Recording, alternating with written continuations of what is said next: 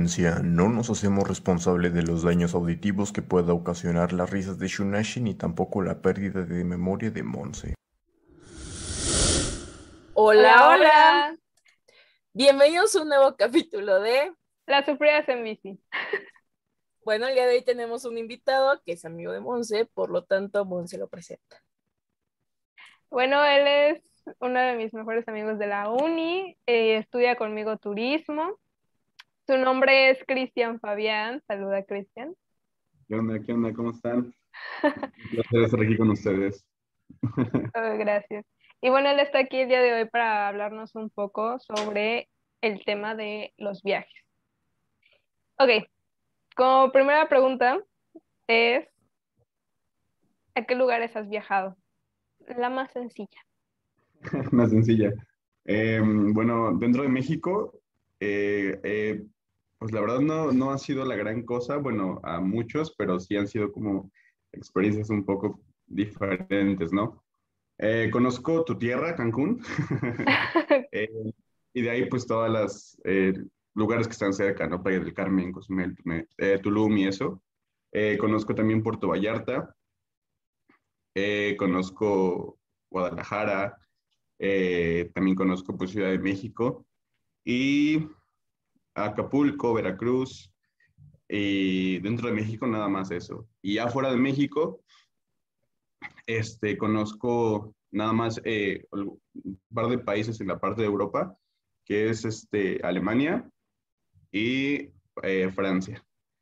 Y ya dentro de Alemania, pues unas tres ciudades y dentro de, Francia nada más París. y hasta ahorita es lo que, lo que Me siento pobre.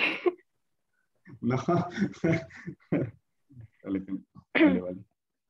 ¿Y cuáles de esos viajes son los que más te han gustado o te han marcado?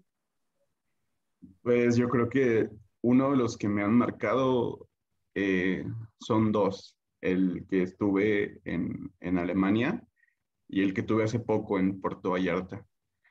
Porque son como, porque digamos que no fue tanto en plan de turismo, ¿sabes? Sino fue como en plan de trabajo, en plan de ir a ver qué onda de, a lo mejor de hasta crecer como persona y ese tipo de cosas. Entonces son un buen de experiencias que te van quedando y que te van como, pues sí, eh, formando, no sé, como que haciendo más maduro en ciertos eh, aspectos. Y creo que esos dos son los que más me han marcado hasta ahorita. Y aquí tenemos otra pregunta. ¿Llegaste a encontrar el amor así en alguno de tus viajes? No sé, con una europea o algún onda así. Pues eh, fue curioso, ¿sabes? Porque es, bueno, tuve como, digamos, una, pues algo así como novia, no sé decirlo, fue en, en, en, Alemania, pero lo gracioso acá es que no fue con una chica alemana, ¿sabes? Sino fue con una chica colombiana. Entonces, ahí es como, pues como gracioso porque pues, es que nos conocimos en el mismo lugar donde trabajábamos. Entonces, pues ya la historia se fue desenredando, pero, pero sí, fue con una chica de Colombia, pero que conocí en Alemania. la verdad es que tener algo con europeos y en especial alemanes es muy complicado porque son muy fríos, muy cerrados. No es como que estás, eh, por ejemplo, no sé, aquí en México, estás en la fila esperando el banco y saludas al de enfrente y ya empiezan a ser amigos, ¿no? Allá no, allá tienen que pasar muchos meses siquiera para que te consideren su conocido o su amigo. Entonces, está complicado.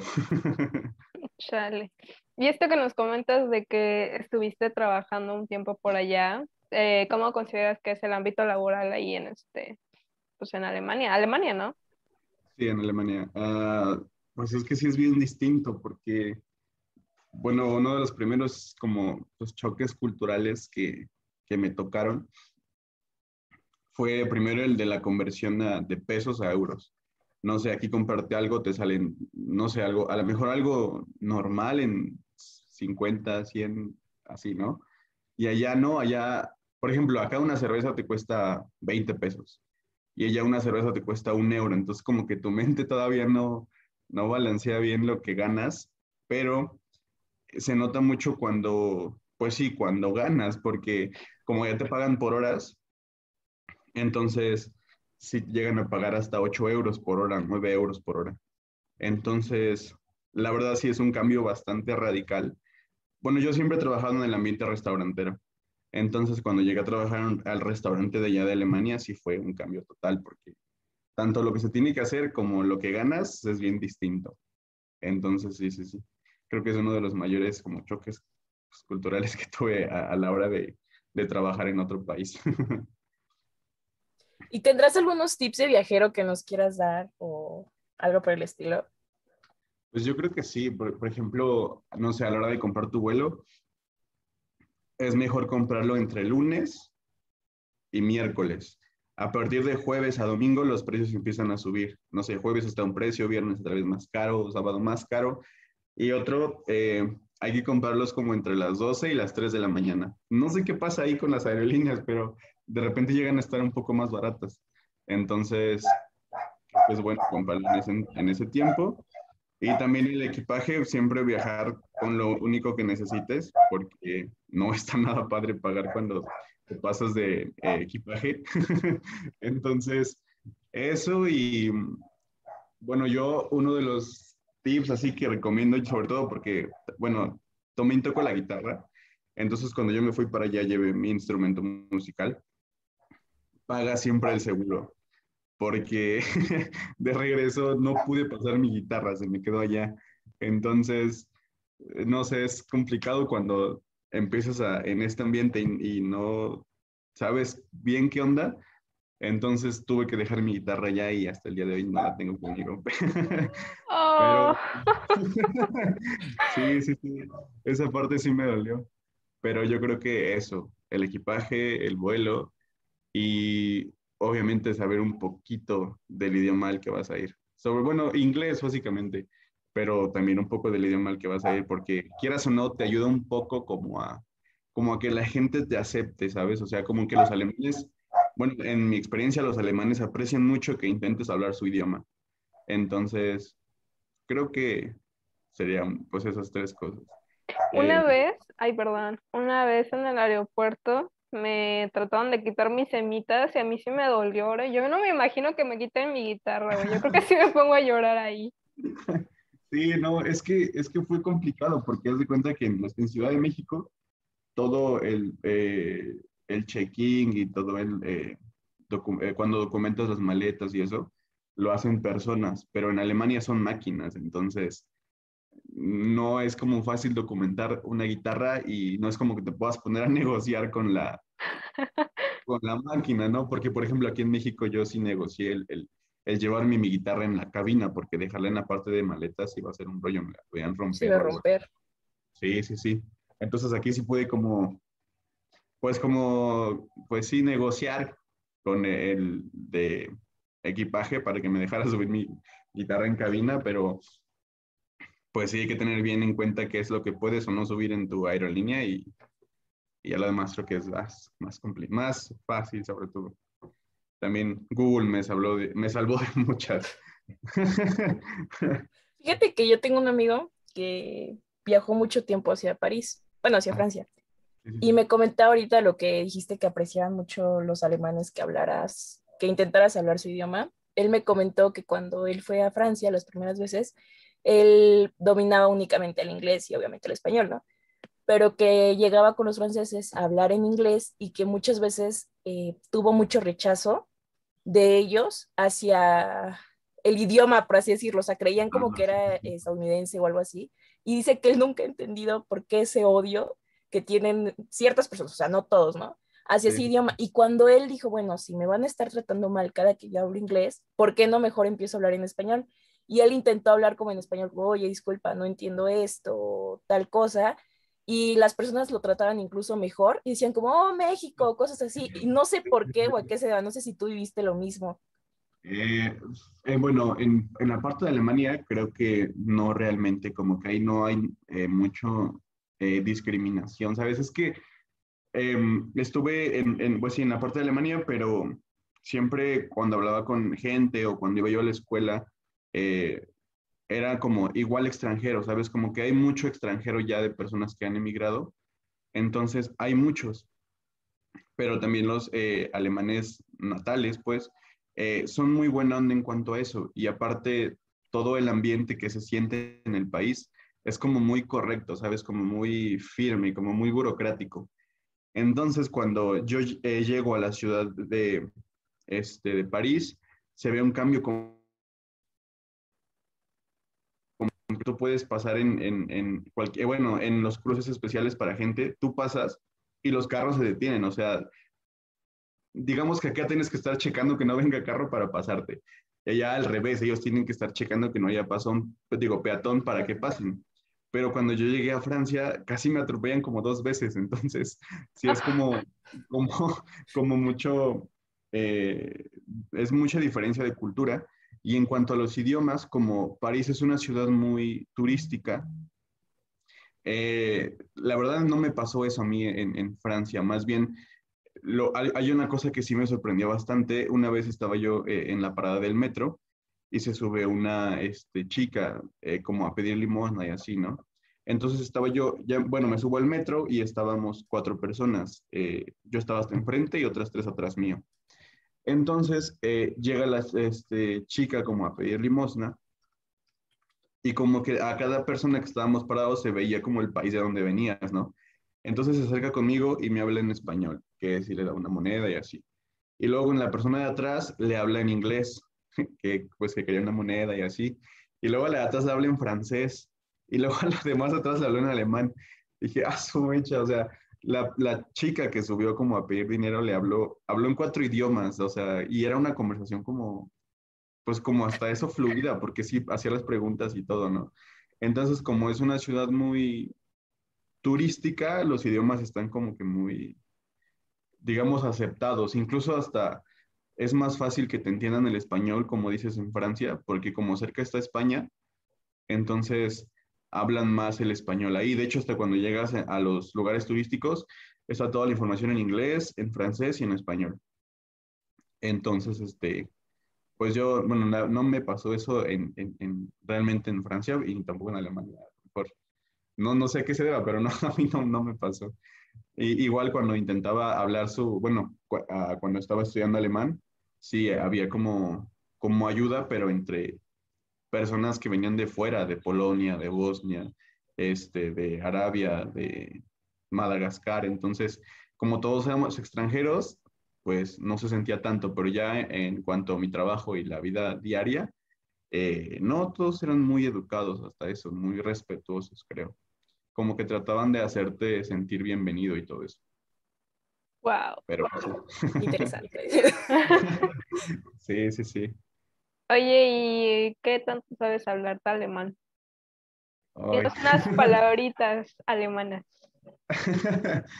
Eh, yo, bueno, estuve estudiando alemán, eh, pero digamos que fue bien complicado porque cuando estudias un idioma, no sé, aquí tienes la parte del español y la parte del alemán pero yo cuando entré a la escuela de, de alemán, todo fue en alemán desde el principio, o sea, no, no, no, digamos que el primer mes de escuela te lo juro que no entendía yo nada, o sea, tenía que estarme guiando por la, lo que la maestra hacía con las manos y ademanes y cosas que señalaba y así. Por ejemplo, había una palabra que siempre eh, decía que es este Kugelschreiben, y yo todo el tiempo que decía eso, pues me, me percataba qué pasaba cuando decía esa palabra. Y cuando decía eh, Kugelschreiben, todos sacaban su lápiz. Entonces, como que ya, ah, ok, entonces Kugelschreiben significa lápiz. Y así, ¿no? Entonces, varias palabritas que iba diciendo, ya fue como que lo fui, pues, razonando como que aprendí alemán a la fuerza, porque aparte era necesario cuando iba a comprar cosas o cuando iba yo a, no sé, al trabajo, en el eh, transporte público y así. Entonces fue un poquito complicado, pero como ya no lo he practicado, realmente se me ha olvidado un poco, pero a ver, vamos a intentar. Eh, te voy a, este, me voy a presentar, ¿va? Va. Ok. Eh, ich heiße Christian, ich bin 18 Jahre, no, eh, 20 Jahre und ich lebe in Coronango, eh, in Machen Schick und spiele Gitarre y, ya. En la tuya, por si acaso. Eso, pensé, pero no quise decirlo. No, no es cierto. gracias por presentarnos también. Gemma Monte. Ay, perdón. Así es. Ajá, continúa, Yo tenía una, yo tenía una duda de, bueno, o sea, ya me dijiste que pues sí fue como difícil, pero ¿qué tanto te costaba, un, como dijiste que eras mesero, ¿no? ¿Qué tanto te costaba, un ejemplo, cuando te pedían un platillo? O sea, estamos ah, conscientes de que el alemán es muy difícil, incluso para escribir. Entonces, ¿cómo, ¿cómo le hacías o cómo le No, es que yo, es que yo no era mesero, yo eh, estaba en la, en la parte de barra y en la parte de cocina, por lo mismo, porque como era un restaurante, eh, aparte era un restaurante mexicano, que digamos el dueño, el señor Ángel Chávez, em, él apoya como a, a gente que está como, pues que viene de fuera, o sea, llegas y pues ya haces tus trámites, eh, sacas tu permiso de trabajo y te da chance de trabajar con él. Entonces yo hice lo mismo, entonces este, llegué, saqué todos los papeles necesarios este, y empecé a trabajar con él porque pues como la burocracia está a la orden del día en Alemania, para todo tienes que sacar un permiso, ¿no? Entonces tenía que tener un permiso para poder trabajar con, esa, con este, este persona. Y para ser mesero, sí, ciertamente tienes que saber mucho alemán porque pues hablas con la gente y casi toda la gente es de fuera, ¿no? Entonces, por lo mismo, yo estuve en la parte de cocina y en la parte de, de, bar, de barra, de bebidas. Entonces, sí, a veces era un poquito complicado porque sí llegaba como que la gente a, a, la barra a pedirte tragos, pero ya nada más es cosa como de aprenderte eh, los licores que quieren o la bebida que quiere y así. Por ejemplo, había una bebida, ah, es que no recuerdo el nombre, eh, que sonaba como muy complicada, ¿no? Y, y, así siempre me la pedían y yo le pedía a mi compañera que la hiciera porque yo no sabía, pero nunca me percaté qué hacía realmente. Hasta que un día le pregunté, oye, es que, ¿qué es, qué es esta bebida? Y me dijo, ah, pues nada más es mezclar Coca-Cola con Fanta. Y ya. o sea, como que ya tienen mucho el, el, de mezclar refrescos así nada más. Por ejemplo, este, Pepsi con Sprite o cosas así, ¿no? Entonces nada más es mezclar refrescos y ya, con eso están felices. Pero sí, sí no, no tenía mucho contacto eh, en el restaurante como de hablar con la gente directamente porque aparte es un trabajo, entonces si te confundes y llevas algo que no es, pues peor, ¿no? Entonces sí, en esa parte sí mejor preferí estar del otro lado para practicar alemán con la gente fuera de, mi trabajo. aparte, no sé si sea en todos los países, pero al menos en Alemania hay una cosa que se llama Tandem Tisch, que es como mucha gente de tu mismo idioma hispanohablantes, este, que se juntan en, una cierta parte del país en el que están para practicar el idioma, pero también con eh, amigos natales. O sea, por ejemplo, yo, yo eh, tengo un amigo que es alemán, entonces le digo, oye, ¿sabes qué? Te invito a mi tándem. Entonces, yo lo llevo para que él hable con mm, otro extranjero, extranjero latino y mi amigo latino lleva a otro que hable conmigo y así como que es como que una mezcla de todos para que compartir idiomas y así. Entonces, pues es este, sí, es un poquito fácil practicar todo alemán con gente de ahí. Pues sí, ¿no? Porque es como cuando dicen que si quieres aprender a hablar inglés, pues te vayas seis, tres meses a Estados Unidos y regresas ya. Sí, es que es, es, que no sea la mejor como que tu mismo eh, como instinto de sobrevivir te hace hasta como aprender las cosas más rápido, no sé, o sea, porque es como muy frustrante cuando quieres pedir algo, no sé, en la farmacia o en el supermercado y no te entienden. Entonces como que tú mismo tienes, como que tu cerebro ah, capta las cosas más rápido por necesidad, supongo, no, no, no lo sé, pero sí, así. Oye, y, y, ya, bueno, ¿yo quieres decir otra cosa? No, ya iba a ser la pregunta, pero la tú. Y ya está dentro de México algo, una experiencia buena o mala que hayas tenido aquí en donde has visitado en México? Eh, pues fue mala y buena la que apenas pasó, de hecho hace como un mes, 20 días, en Puerto Vallarta. Eh, yo me fui para allá para eh, buscar como alguna especie de, no sé, como de oportunidad o de contactos en Puerto Vallarta para, en base, en, sobre todo en la hotelería, porque pues estamos estudiando, ¿no? Y me fui con todas como las ganas, como muy motivado. O sea, aparte que todo fue muy rápido, porque yo, se me ocurre la idea, no sé, un domingo y para el siguiente jueves ya estaba yo allá, ¿no?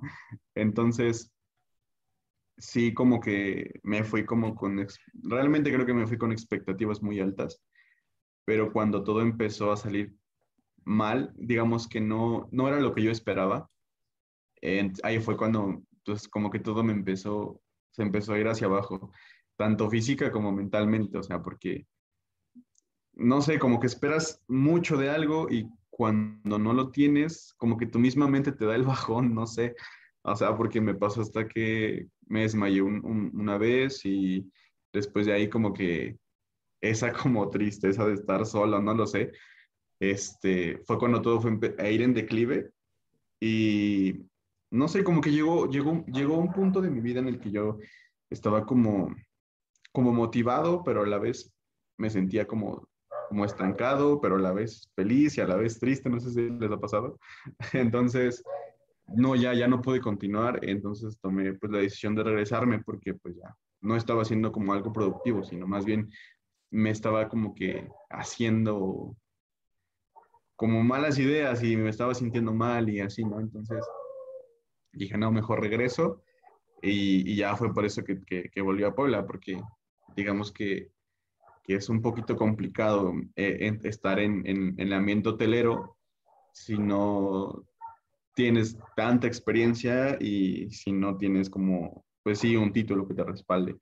Y es algo que a veces me molestaba porque llegaba y me decían, no, pues está tal puesto, pero pues necesitas tanto de experiencia. Y yo, pues, como genero experiencia si no puedo ganarla, no? Entonces, pues así sí es un rollo realmente cuando tratas de buscar un puesto, pues bueno, por así decirlo. Pero sí, fue por eso que volví, porque ya era muy desgastante mental y físicamente. sí, sí, sí. sí, porque aparte estaba como en la zona de operación del hotel. Entonces era todo el día estar eh, cargando eh, muchos kilos de ropa y este, llevarla a los nueve pisos del hotel, a las 300 habitaciones. No, era todo un rollo. Entonces fue por eso que, fue por eso que tuve que volver. Ay, perdón. Yo lo dije en voz bajita y tú lo gritas. No lo puedo evitar. Sí, así es. Oye, pero está padre, o sea, bueno, yo no, o sea, te conocía de vista, pero no te había hablado, obviamente. Y creo que está padre el que, o sea, ya conoces como esas dos partes, ¿no? Bueno, yo sí lo estoy viendo ahorita. y ya conoces también el área, o sea, como que sí está destinada a ti la licenciatura de turismo, porque pues estás platicando que ya conoces el turismo eh, como que ya en dos partes del mundo y pues ya viste de los dos lados. De, hecho, yo creo que lo que me catapultó para eh, decidirme por la carrera de turismo fue toda la experiencia que les conté hace rato en Europa, porque no sé, como que a veces la gente el turismo no se lo toma como, como tan en serio, ¿sabes? Como, no se lo toma como una fuente de verdad de ingresos, pero eh, realmente el turismo es bastante, como aporta más bien grandes, eh, ¿cómo decirlo?, de rama económica en los países. Y hay países que dependen totalmente del turismo. Entonces, por ejemplo, la, la ciudad de París depende, no sé, a lo mejor un 70, 60 o incluso hasta más por ciento del turismo, porque digamos solamente la, la, la ciudad de, de, París. Y ya después, este, así hay muchas, este, muchos como estados también aquí en México que igual dependen bastante del turismo, como es el, el caso de Cancún. Y pues Monse me lo puede confirmar, ¿no? Sí, y ahí está, ah, confirmó. y ahí están los demás lugares, como por ejemplo Vallarta, los, los Cabos, a lo mejor, bueno, Acapulco, y ese tipo de, como de, ciudades o estados son eh, como los que aportan también gran, pues sí, gran parte de conocer el país, ¿no? Porque, por ejemplo, si la pregunta es un extranjero, para ti qué es México, o te dice Cancún o te dice Acapulco, ¿no? entonces... Eso iba yo. sí, entonces, sí, eh, yo creo que, que toda esa experiencia que, que tuve en, en, base a la, travesía por Europa fue lo que me hizo, pues sí, darme cuenta de, bueno, más bien ir por ese camino, ¿sabes? Sé, muchas personas te dicen que es complicado, que, que no sé, que a lo mejor que no te va a ir bien hasta eso, porque es que hay mucha competencia, ¿sabes? Y a veces algo que es un poquito difícil y creo yo que al menos para yo que soy del estado de Puebla, si quieres que te vaya bien, tienes que estar al menos un tiempo fuera, lejos de tu familia o lejos de tu hogar, lejos de los tuyos. Entonces a veces como que creo que hay pues ciertos precios que uno tiene que pagar y, y, si haces lo que si haces lo que amas, creo que nunca vas a trabajar ni un día en tu vida. Entonces, pues creo que es un constante cambio de irte dando cuenta quién eres, qué es lo que quieres, a dónde vas a llegar y, oye, si te lo pones a pensar bien, creo que tienes la, se trabó. Puedes vivir tu vida más tranquila, creo. es complicado llegar, es complicado llegar a, esa estabilidad, pero creo que se puede.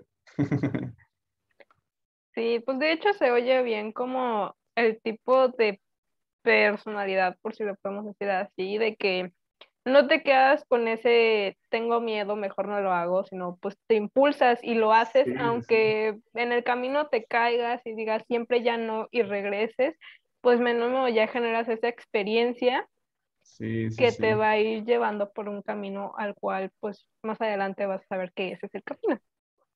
Y hoy es que es bien difícil vencer todo el miedo porque, o sea, por ejemplo, imagínate, yo en ese entonces tenía 18 y de repente llegar a un lugar donde nadie habla, bueno, no conoces a nadie que hable tu idioma. Y, y luego tener que moverte tú solito ahí y luego irte a otro eh, país donde tampoco hablan tu idioma. Entonces, sí, es como, yo creo que sí fue un reto para mí realmente y, yo sí iba con mucho miedo, ¿sabes? Entonces, creo que cuando aprendes a, a controlar tus miedos y a poder como vivir con ellos a lo mejor, es cuando tu vida empieza como a, tener un poquito más de sentido, ¿no? Porque, como dices, no te quedas con el, con el de qué hubiera pasado o cómo, cómo hubiera sido mi vida así, sino te atreves y lo haces y como salga, ¿no? Entonces, no sé, por ejemplo, hay una frase una película que dice, está bien si te equivocas, el, la mayoría de la gente ni siquiera lo intenta. Entonces, pues sí, yo creo que, que todas estas como experiencias han, marcado bastante lo que soy ahora y, me gusta, creo, y espero generar más experiencias con los viajes y todo eso. Arriba. sí, así es. Yo pensé que Shona ibas a decir algo. No. ah, bueno, esto ya fue una charla motivacional con Cristian. y bueno, creo que ya hemos llegado al fin, sí, ya al final de nuestro podcast del día de hoy. Shunashi, despídenos, por favor. Ya voy, ya está marcado el Te agradecemos mucho el que hayas venido y hayas estado con nosotros. De verdad, me, me, gustó escuchar tu punto de vista. Gracias a ustedes. Otros eh, lados que, pues, obviamente yo no conozco. Entonces, pues se te agradece. Esto fue todo por el capítulo del día de hoy y nos estamos viendo todos los miércoles y viernes en punto de las 7 de la noche por Spotify. Gracias. Adiós, los amamos. Bye. Los güey. Dos amores, ¿verdad? Tu cola.